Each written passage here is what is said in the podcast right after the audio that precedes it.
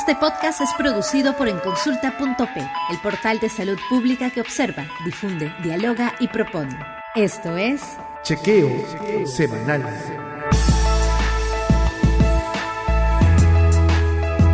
Hola, ya estamos con Alejandra y con Víctor en una nueva edición del podcast Chequeo Semanal, en el que vamos a, a hacer un breve recuento y un análisis de lo ocurrido durante las fiestas de la semana pasada, con un breve balance general de la situación política, con alguna información y conversación alrededor de la articulación de la sociedad civil para afrontar justamente esta situación política y por supuesto sin dejar de lado la visita y los comentarios a la situación sanitaria en el país.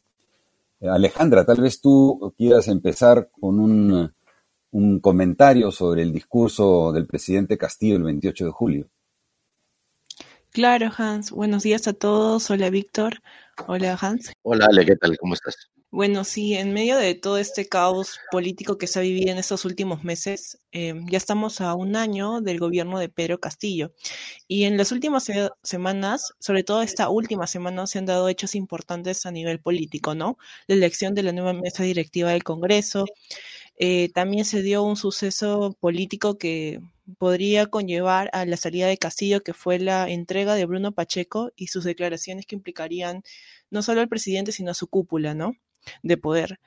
Y finalmente, en, en, todo ese contexto, se desarrolló este último 28 de julio el discurso presidencial, que en grandes cuentas para muchas personas, porque ese era un discurso dirigido a todos los, a los, todos los millones de peruanos que, que habitan el país, eh, un discurso decepcionante, ¿no? Si, si bien más se sintió que eh, durante todo el discurso del presidente eh, se vio algunos aspectos positivos, sí, por ejemplo, el, el, énfasis que se va a dar en los programas sociales, el tema del CAS COVID y algunos otros aspectos, ¿no? Que se podrían eh, destacar.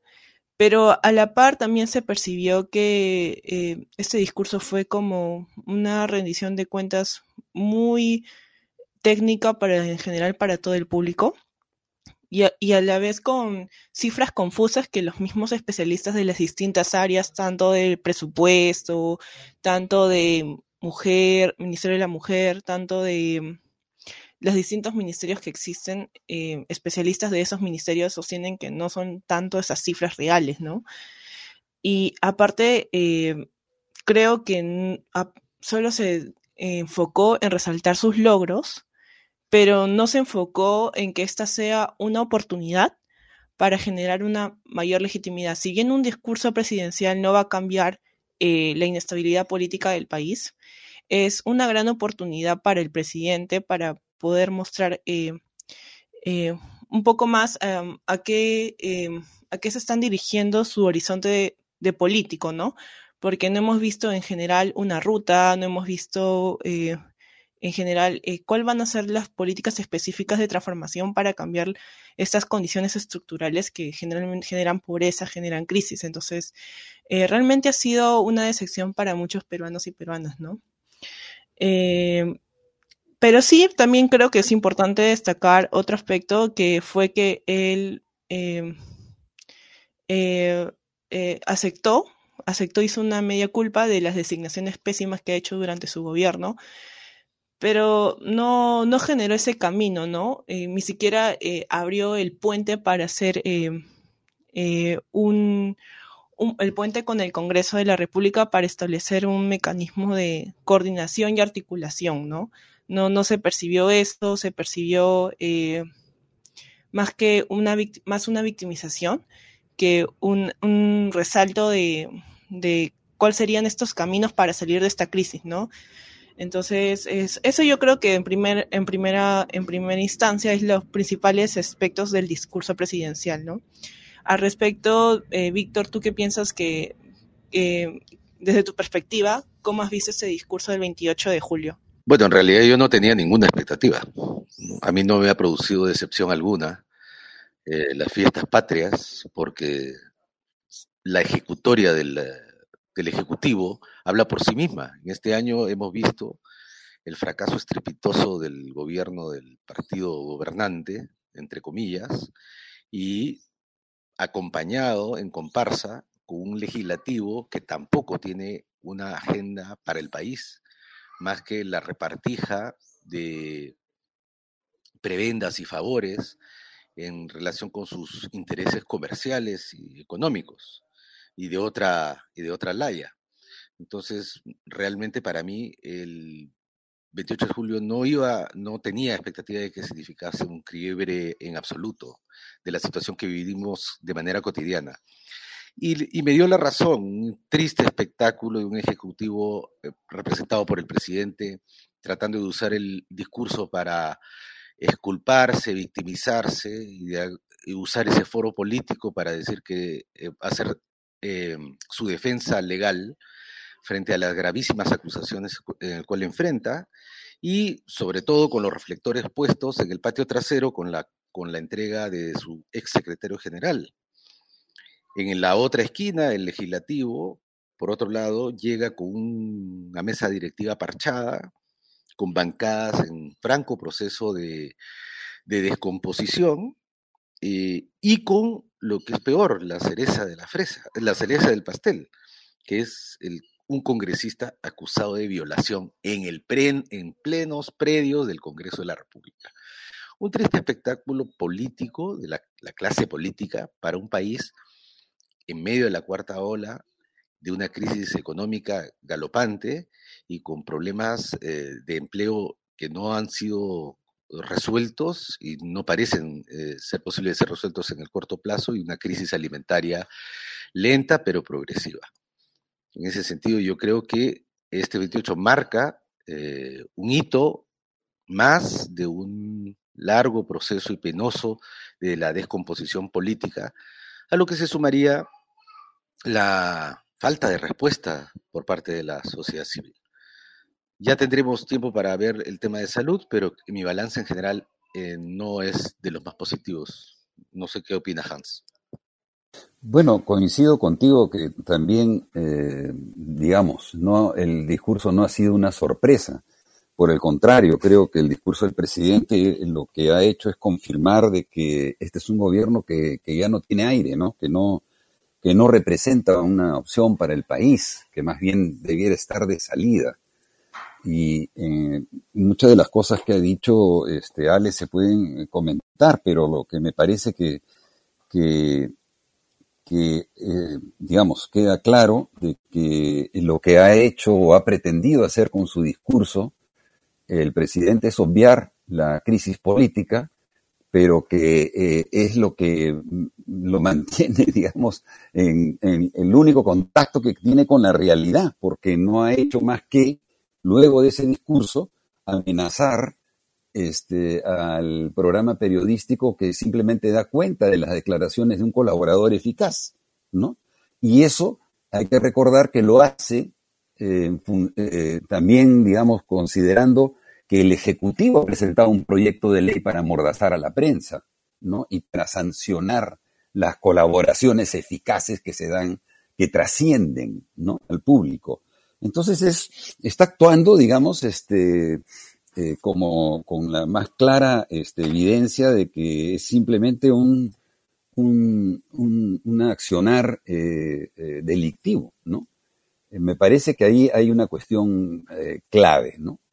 Ahora, me parece a mí, sin embargo, un poco discrepando un poco, que el hecho más saltante de la semana ha sido la, el manifiesto, digamos, de la coalición ciudadana, ¿no? una concertación de organizaciones sociales que procura un cambio que pasa por el adelanto de elecciones generales y que se propone también una perspectiva más de mediano y largo plazo para que ese adelanto de elecciones no sea simplemente una propuesta del momento, sino que de alguna manera esta articulación de organizaciones sociales le dé un tipo de sustento hacia adelante en acordando o discutiendo una agenda ciudadana de mediano y largo plazo y concertando reformas políticas y electorales. Es decir, y es una concertación que, ha, que son ahorita más de 150 entidades ya de diversas regiones del país, pero que también ha logrado constituir grupos de trabajo para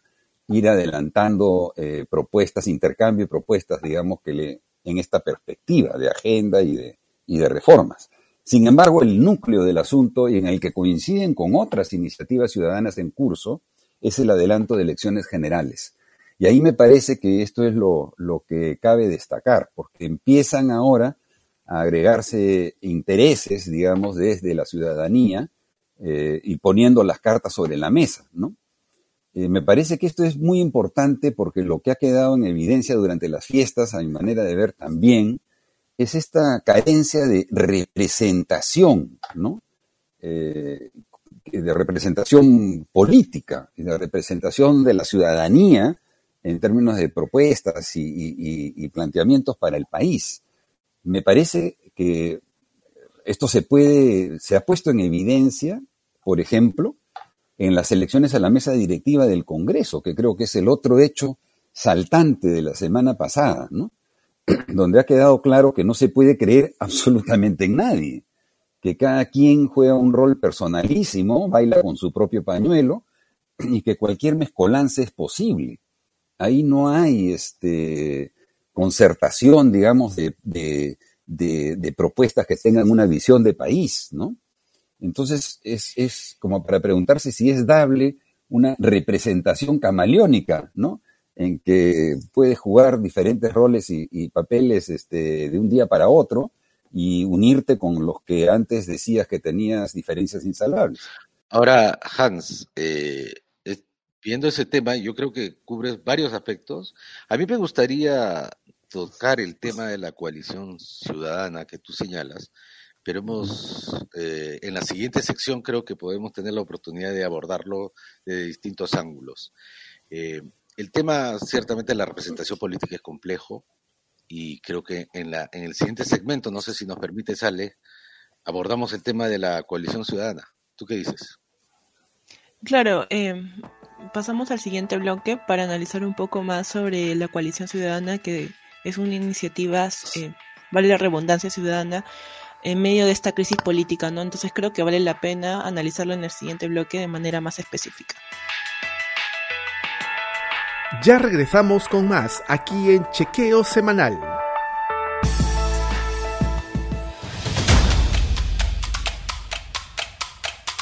La salud pública analizada a profundidad. Destacados líderes de opinión y especialistas en las conversaciones que marcan la agenda de la salud pública y privada. En consulta.pe, observa, dialoga, difunde y propone. Un espacio de especialistas para especialistas. Visita www.enconsulta.p y búscanos en todas las redes sociales como En Consulta Oficial. Continuamos con Chequeo Semanal. Bueno, retomamos este segundo bloque con el tema del que hice mención sobre la coalición ciudadana que se presentó públicamente la semana pasada, pero que en realidad es una manifestación, tal vez la más importante o la más articulada, de otras eh, iniciativas desde la sociedad civil, como el grupo Propuesta Ciudadana, si no me equivoco, como el de Consenso Ciudadano, que también tienen en común la idea de este recorte de mandatos y adelanto de elecciones generales. Tal vez por ahí, en estos esfuerzos serios, silenciosos, para buscar opciones que sean sostenibles, que no creen en varitas mágicas y están propugnando un trabajo que se sostenga en el diálogo, y en el ejercicio de nuestra ciudadanía podríamos hacer esta, eh, esta segunda ronda de conversación. Bueno, ahí, este, si me permite, Sale, yo voy a reaccionar, ¿no? Eh, como coincido con Hanses que es eh, absolutamente refrescante ver organizaciones de la sociedad civil y personalidades de distintas áreas del quehacer político, social, cultural, económico del país empezar a coalescer en un movimiento que reclama que salgamos de esta situación crítica en la cual nuestro país eh, vive, sobre todo por la falta de rumbo. La crítica principal eh, está en su propio origen. Organizaciones de la sociedad civil, básicamente organismos no gubernamentales, de, de raigambre citadina, ¿no? académica, eh, de barrios mesocráticos y que es criticada fundamentalmente por su falta de conexión con el resto de la sociedad civil, entre comillas, porque ese término es tan amplio, que pueda reflejar lo que se vive en el resto del país, en el resto de sociedades civiles. Eh, que abundan en nuestra, patria, pero que todavía no encuentran canales para hacer llegar su voz. El canal natural debiera ser eh, las elecciones regionales y las elecciones locales. Sin embargo, hoy día que yo estoy unos, días en provincias, veo que estas elecciones eh, pasan por ser lo menos importante de la vida cotidiana de pueblos como por ejemplo en la selva del Perú. ¿No? Los candidatos eh, dispendian, hacen un, dispendio enorme de recursos tratando de vender su mejor sonrisa, su mejor fotografía, sin que lancen ninguna, ninguna propuesta, eh, por lo menos de carácter regional, que, les, que nos permita avisorar de que están levantando cosas novedosas para la profundidad de la vida, de la crisis que vive nuestros ciudadanos en todo, en todo, en todo lugar del país, ¿no? Entonces, Sí, bienvenida a la coalición, pero eh, ¿qué tan representativa puede llegar a ser del verdadero sentir de la gente? Creo que ahí la respuesta es en la capacidad que tenga esta coalición de generar eh, redes en todas las regiones del país, porque justamente es una crítica que siempre se hace en general a todas las organizaciones, incluso los mismos partidos políticos que se han vuelto a la larga vientres de alquiler, ¿no? Es eh, su falta de capacidad de generar eh, representación en todas las regiones del país. Y eso ha tenido como resultado, yo creo, esas antiguas, eh, las, las, últimas elecciones presidenciales, en el cual se ha visto que muchas personas a nivel de las distintas regiones no se sentían representadas por los típicos políticos de los partidos tradicionales. Entonces optaron por opciones más, eh, más extremas que consideraban que realmente iban a hacer un cambio, ¿no? Un cambio en sus condiciones o un cambio de política para que ellos puedan acceder a más oportunidades, pero eh, lamentablemente, bueno, ya estamos a un año de gobierno y esto fue una decepción. Pero sí, igual saludo a esta organización, eh, porque yo creo que el rol ciudadano es algo que a nuestro país le falta mucho. O sea, eh, a lo largo de los años se ha visto iniciativas, pero muy pocas han logrado realmente empoderar al ciudadano para que sepa sus derechos cívicos y pueda alzar su voz, ¿no? Ante injusticias, ante acciones de políticas que no atentan contra su dignidad, contra su vida, contra sus derechos. Entonces, eh, yo saludo por ese lado esta coalición porque creo que es una gran oportunidad para que varios ciudadanos se puedan organizar y puedan, eh, en medio de esta crisis política, por, eh, mediante el diálogo, como mencionó Hans, dar una salida, ¿no? Entonces, ahí sí podría yo rescatar bastante esta coalición. Y bueno, como tercer punto, aparte del tema de que los partidos tradicionales no ha habido y los partidos políticos no representan a la ciudadanía en general, eh, ah, también esto también es media culpa de em, del mismo Congreso, ¿no? Que como mencionó Hans también en el primer bloque, em, es, es gracioso, ¿no? Como el Congreso de la República no, no tiene ni siquiera eh, un unidense entre sus mismos este, pares, ¿no? Eh, y entre sus mismos este, ideologías o puede decirse o mismo partido al que pertenecen. Eh, justo estaba leyendo en, en, el comercio eh, sobre una investigación parlamentaria que se hizo y a la fecha más de 30 congresistas han cambiado de bancada. Entonces ahí se ve el, la fragmentación que hay dentro del Congreso y cómo realmente no, no representan a la ciudadanía y por eso mismo en parte lo positivo ha hecho que la ciudadanía misma se organice, ¿no? Para buscar salida a esta crisis creo que, a ver, eh, lo que creo que hay un consenso más o menos extendido, ¿no? Por lo menos sí es una mayoría, de acuerdo a las, a las encuestas en el país, de que eh, hay una gran decepción, digamos, y, se, y, un reconocimiento de que existe una crisis política difícil de, de, solucionar, ¿no?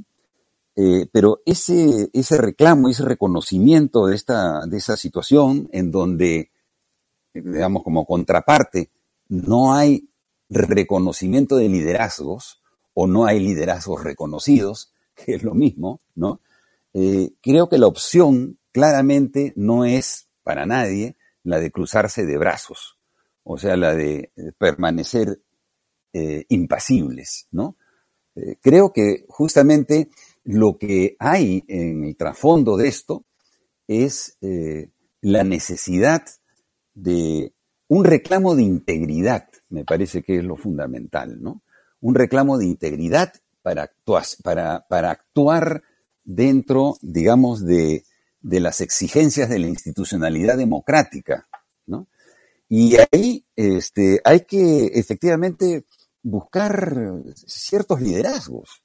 Y me parece por eso muy positivo que haya instituciones que se pongan de acuerdo para concertar entre sí y ofrecer iniciativas, digamos, a las que pueda adherirse la, población.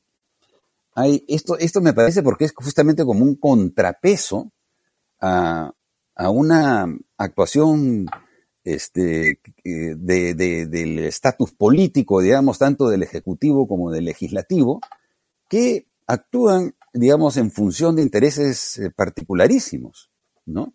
Sin tener esa visión de país y de actuación dentro de los cánones de la institucionalidad democrática. Entonces, esta articulación me parece que es clave y se propone también actos públicos simbólicos, ¿no? Como dicen, de reconstruir la bandera.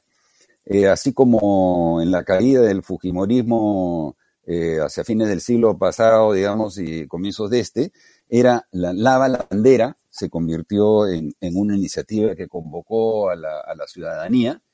Esta es, digamos, una reconstrucción de la bandera, ¿no? De, este, este clamor para tratar de reconstruir los lazos que nos permitan actuar eh, con integridad eh, política eh, en, esta coyuntura y ofrecerle una esperanza al país. Eso es lo que me parece que es lo que está en juego. Ante la desesperanza, ¿no? iniciativas que, que, no nos dejen, digamos, este, de meros observadores y, atados de pies y manos, sino que nos propongan acción, nos propongan compromiso. ¿no? Y creo que ese es, con, con digamos, con un respaldo de integridad, ¿no? Que es lo que me parece que donde la cosa se frustra porque tú ves que no, no, sales a las calles porque el que está de repente encabezando la marcha al día siguiente, si le ofrecen un fajín, ahí está, ¿no? Este, abandona todo y, se, y se, digamos, se cambia de bando, ¿no? Se compromete con, con el que hasta hace cinco segundos estaba criticando. Entonces, es lo que me parece que está ahora en juego, ¿no? Y creo que ha sido una, luz de esperanza frente, esta semana pasada, ¿no? Frente al caos que podemos eh, distinguir tanto en el legislativo como en el ejecutivo. Ya regresamos con más aquí en Chequeo Semanal.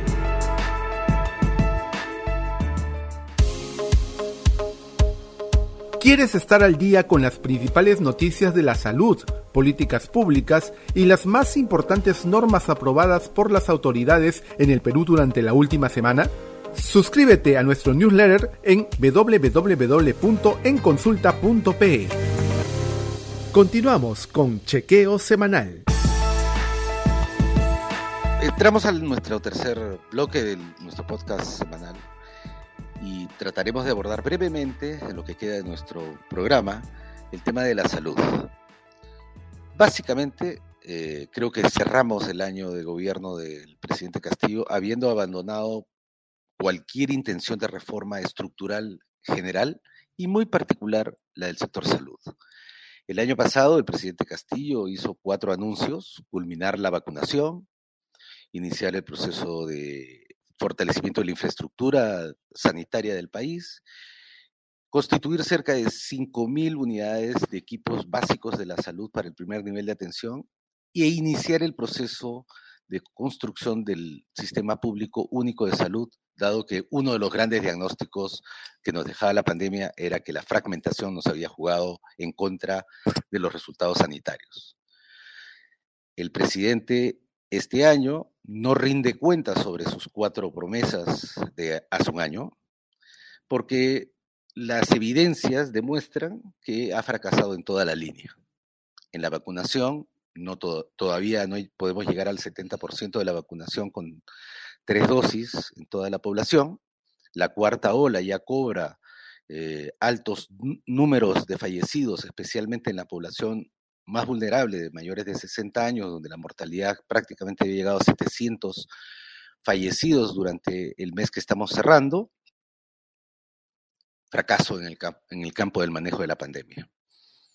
En infraestructura, el presidente ha señalado dos o tres infraestructuras que vienen ya de gestiones anteriores, fracaso en materia de una gran iniciativa para levantar la infraestructura, especialmente del primer nivel, un discurso básicamente centrado en hospitales. En tercer lugar, en lo que se refiere a la gran reforma esperada, cero palabras, cero mensajes, cero balances y ante esa evidente, silencio, lo único que uno tiende a interpretar es de que la reforma ha sido abandonada. Ninguno de los tres ministros de salud que él eh, designó durante esta gestión ha sido capaces de proponer una propuesta de ley, valga la redundancia, que haga viable el inicio del proceso de integración del sistema público de salud. Y finalmente, los 5.000 equipos de profesionales fortaleciendo el primer nivel. El presidente anunció de que se extendería el CAS COVID.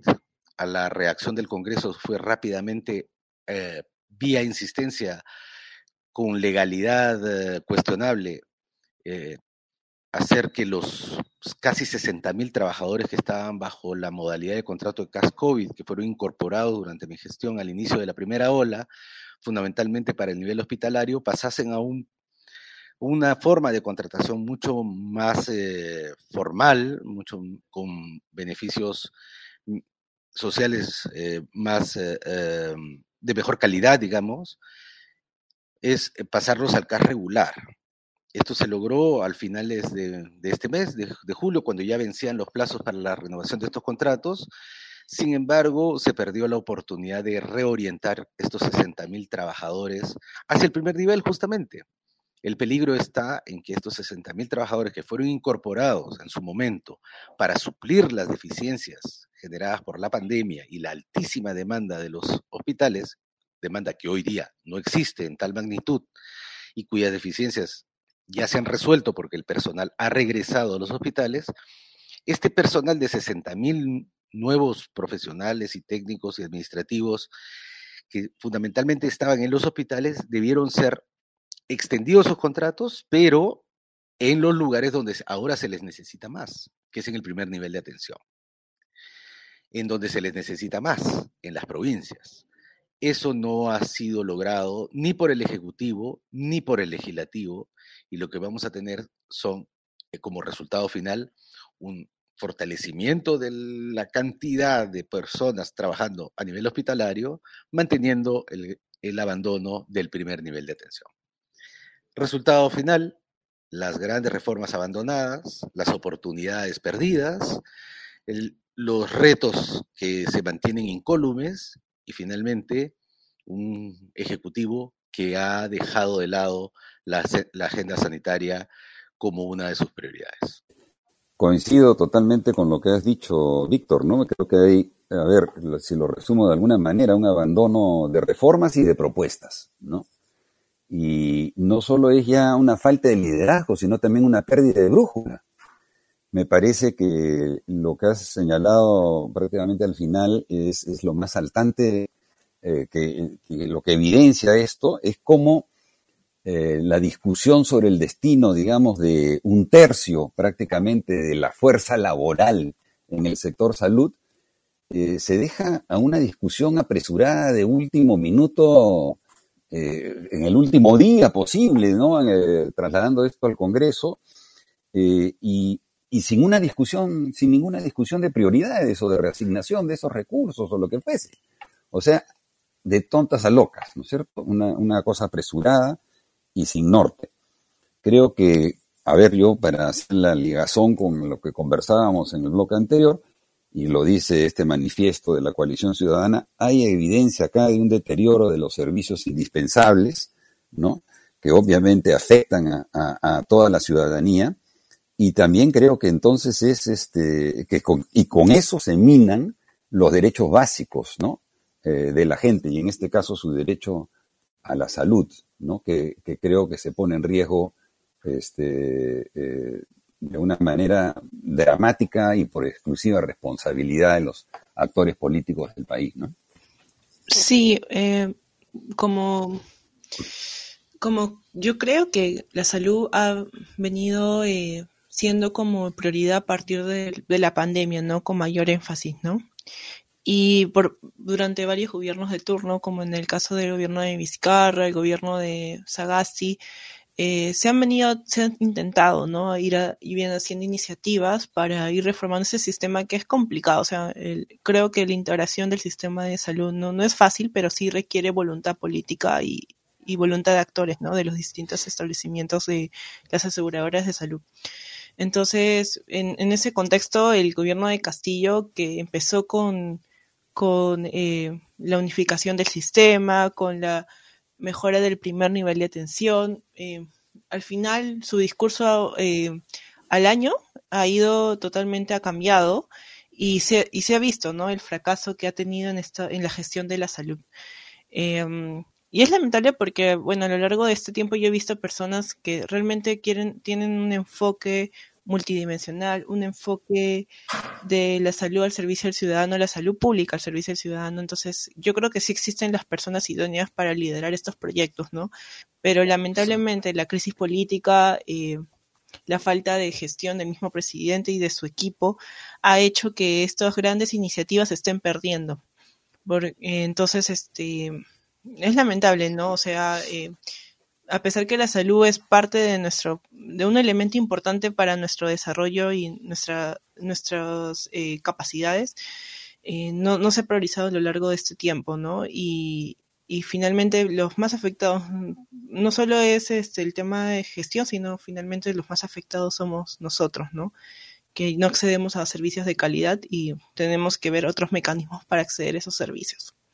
Entonces yo, yo iría más de ese lado de parte de mi reflexión, ¿no? Mire, este, yo coincido plenamente con los agregados que han hecho al diagnóstico general y trataré de resumirlo. ¿no? Yo creo que tenemos un ejecutivo que no tiene una propuesta eh, estructurada para hacer las reformas que este sector, este sistema necesita. Él va acompañado, o oh sorpresa, por el legislativo, que carece también de una propuesta para, para estos mismos problemas, tal y como se ve una y otra vez en, los en las otras áreas.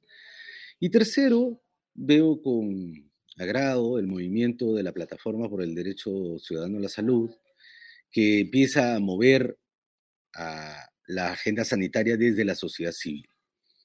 Nuevamente, este es un movimiento que carga sobre sus hombros mucha esperanza, eh, pero todavía tiene harto que trabajar en lo que se refiere a la movilización y a la organización de esta sociedad civil y hacer escuchar su voz y tenga influencia en las políticas públicas. Pero por ahí hay que caminar, hay que fomentar el debate, fomentar la propuesta para que, como dice eh, Ale, no se piense de que no existen alternativas, porque las hay, y tampoco se piense que no hay gente idónea, honesta, que puede dirigir la implementación de estas iniciativas, porque existen. No nos dejemos vencer por la desesperanza, por la confusión, eh, no nos dejemos eh, empujar hacia el mismo saco en donde todos somos lo mismo, porque no lo somos. Y creo que hay que mantenernos expectantes, trabajando, aunque sea con pocos recursos, eh, aunque se vea muy difícil la tarea, hay que continuar eh, reuniéndonos, proponiendo, observando, diagnosticando, condenando y por supuesto movilizando. Yo eh, tengo mucha esperanza de que en el futuro todo lo que acumulemos el día de hoy pueda revertir la situación en la cual nos encontramos el día de hoy. Un mensaje esperanzador bastante. continuamos con la pastilla, ¿no? sí, ahora este, damos continuidad a la pastilla de nuestro chequeo semanal. Eh, muchas gracias a todos los eh, oyentes por oírnos este, una semana más en este podcast. Muchas gracias. Adiós Hans, adiós Víctor. Nos vemos. Nos vemos. Chao, chao.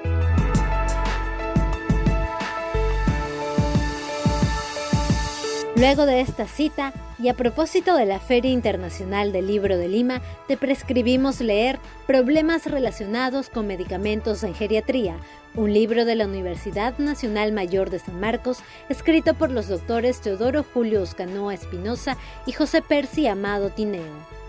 En esta entrega presentan una aproximación a los efectos que determinados fármacos pueden producir en los pacientes adultos mayores. En esta entrega presentan una aproximación a los efectos que determinados fármacos pueden producir en los pacientes adultos mayores. Nos reencontramos en tu siguiente chequeo semanal.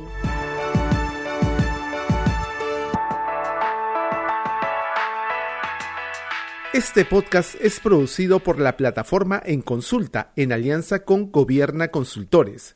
Director Víctor Zamora. Coordinación Alejandra Castillo.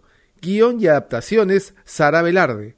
Realización y mezcla Willy Vázquez y la agencia digital Brainis. Participaron hoy Víctor Zamora, Alejandra Castillo y Hans Landolt. Sigue a En Consulta en todas las redes. Estamos en Facebook, Twitter, Instagram, YouTube, LinkedIn y Spotify como En Consulta Oficial. Visita www.enconsulta.pe. Nos escuchamos la próxima semana.